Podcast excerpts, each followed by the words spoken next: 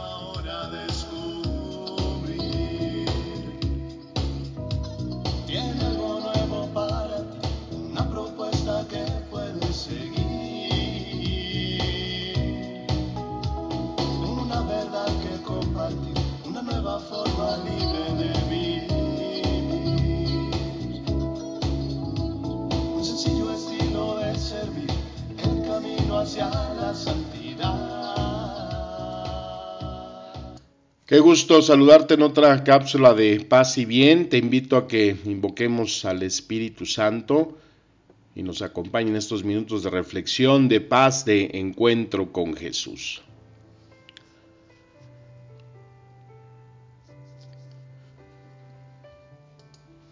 Te comparto el Evangelio de San Lucas capítulo 24. En aquel tiempo Jesús apareció y a sus discípulos y les dijo, está escrito que el Mesías tenía que padecer y había de resucitar de entre los muertos al tercer día, y que en su nombre se había de predicar a todas las naciones, comenzando por Jerusalén, la necesidad de volverse a Dios para el perdón de los pecados.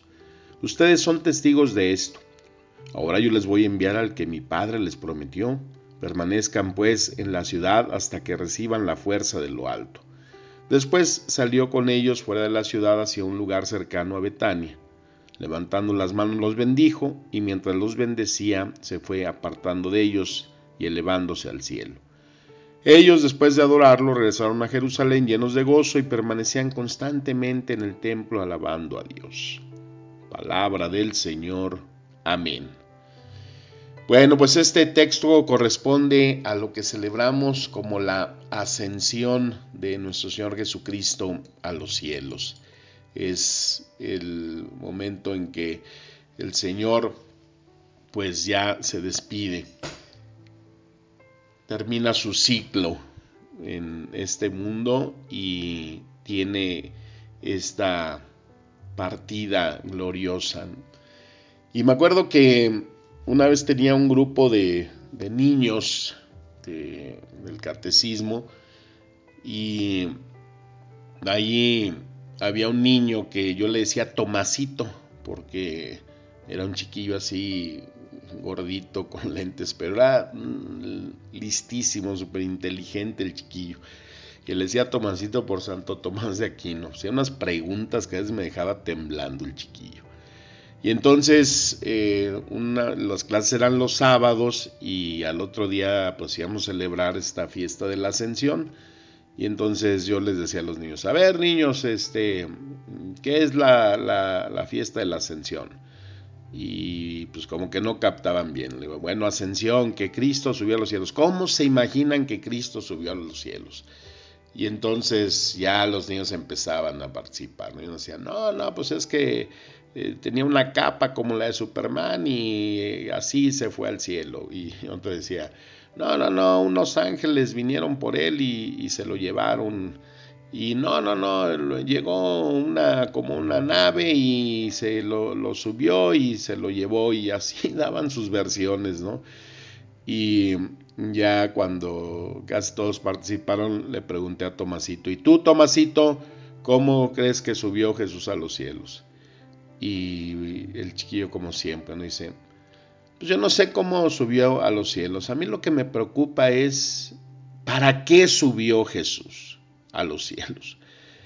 Dice, aunque tengo dos teorías. No manches, el escuincle tenía como ocho años y me salía con eso. Dice, pues yo a lo mejor pienso que pudo todavía haber estado enojado con sus discípulos y más con Pedro porque lo traicionó. Dice, aunque pues él ya había resucitado, ya estaba feliz, ¿y para qué se fue? Y la otra, pues es que pues ya él, él tenía que regresar a la casa de su papá.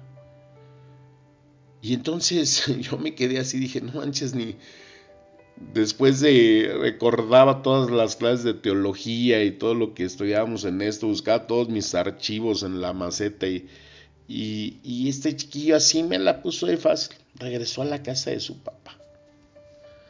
Y cuando Cristo asciende los cielos, pues es eso, ¿no? Regresa a la casa de Dios, como nosotros identificamos ese cielo como lugar donde está Dios, ¿no? Pues es la casa de Dios.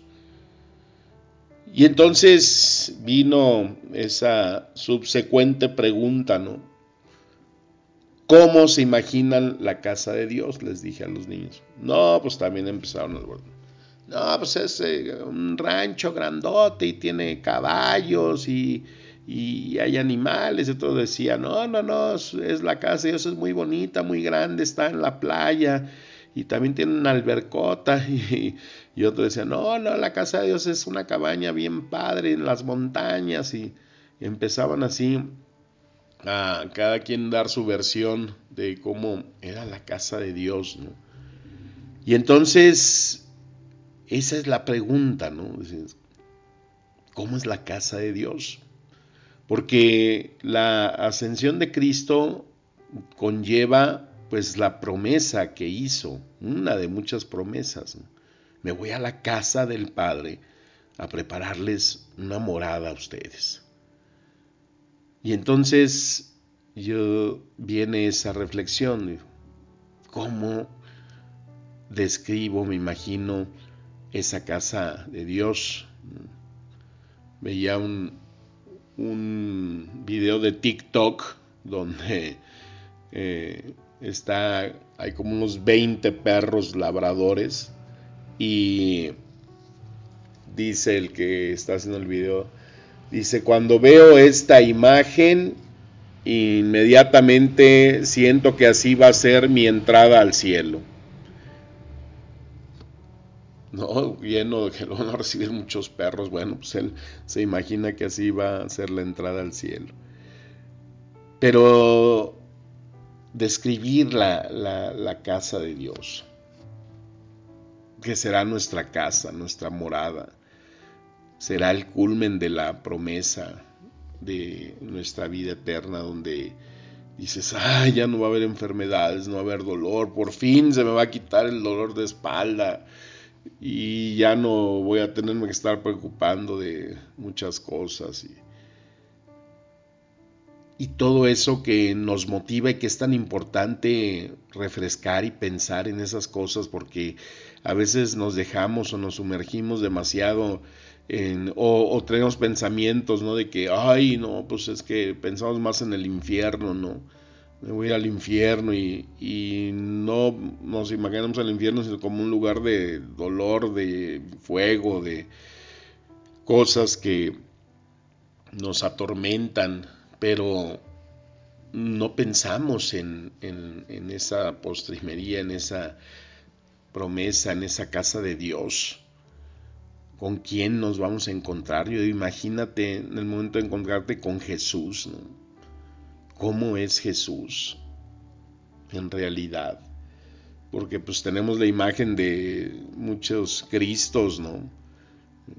güero de ojo azul, este, trigueño, pelo largo, eh, cómo era Jesús en realidad. Nos quedamos con la imagen del Cristo de Hollywood, ¿no? O el Cristo brasileño que andan sacando. Imagino ese momento, ¿no? De, abrazarlo, de verlo, de sentarme con él a tomarme un café, un expreso doble. ver a María, María contemplarla, nuestra madre. Ver a, y preguntarle a tantos personajes que son parte de nuestra historia de fe, de salvación, a Abraham, esa situación en la que se vio envuelto cuando Dios le manda decir que sacrifique a su hijo, ¿no? Después de que le concedió la paternidad casi a los 100 años y, y de repente decirle que le entregue ese muchachito de 10, 12 años. Y él dice, de veras, ¿qué sentiste, no? De veras lo ibas a matar, de veras le ibas a enterrar el puñal, pues ya lo tenías ahí en el altar, al Isaac. ¿Qué, qué, qué sentiste? O sea, imagina todas esas preguntas, ¿no?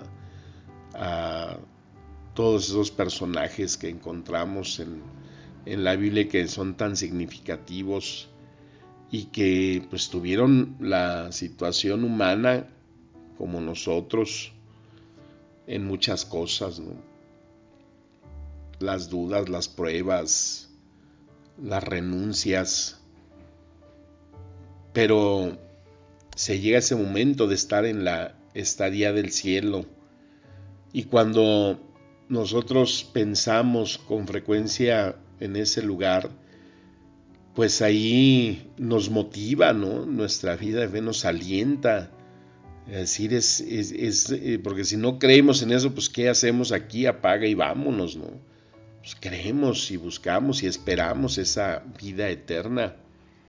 Pero lo que sí queda claro es que por más que usemos nuestra imaginación, nuestro sentido de cómo describir lo que es esa casa de Dios, pues mm, no es posible, dice Pablo en 2 de Corintios. Conozco a un hombre en Cristo que 14 años ha, si en cuerpo no lo sé, si fuera del cuerpo no lo sé, Dios lo sabe, fue arrebatado hasta el tercer cielo. Y sé que el tal hombre, o sea, está hablando de él, si en cuerpo o fuera del cuerpo no lo sé, Dios lo sabe, fue arrebatado al paraíso y oyó palabras inefables que no es dado al hombre expresar.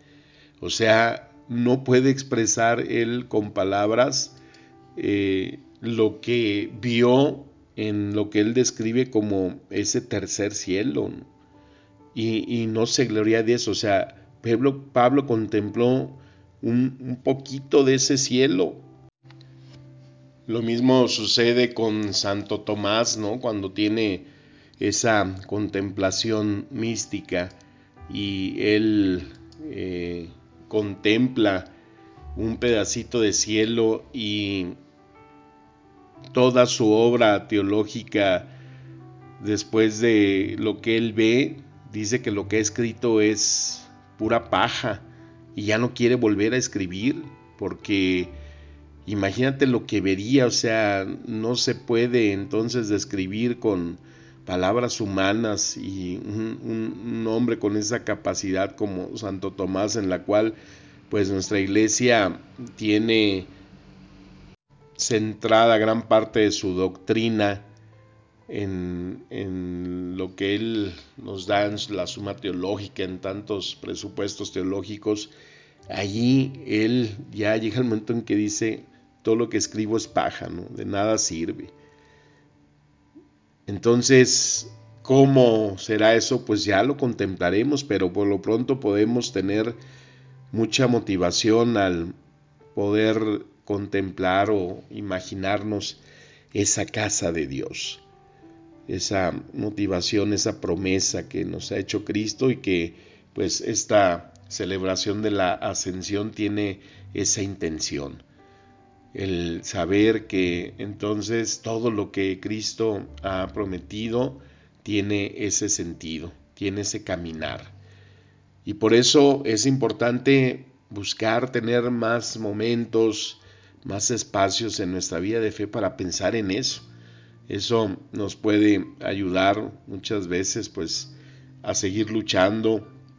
Eso nos puede ayudar muchas veces a sanar heridas cuando pues si extrañamos, hemos perdido a alguien querido, pues saber que si ya están en ese lugar, pues ahí nuestro corazón no puede ser egoísta, compartir la fe, no quedarnos como esos discípulos contemplando simplemente el cielo, sino que regresan al templo a alabar, a dar testimonio de lo que vieron, y que eso es lo que uno tiene que motivar a una persona cuando pierde un ser querido, al esposo, a la esposa, a un papá, a la mamá, a un hijo, ¿no? Como motivas y dices, es que eh, no podemos ser egoístas si ellos se adelantaron ya, están gozando de esta casa de Dios. Y si nosotros lo tenemos fresco y vivo y constantemente reflexionando en nuestra mente, vamos a tener siempre esa motivación para nosotros y para compartir.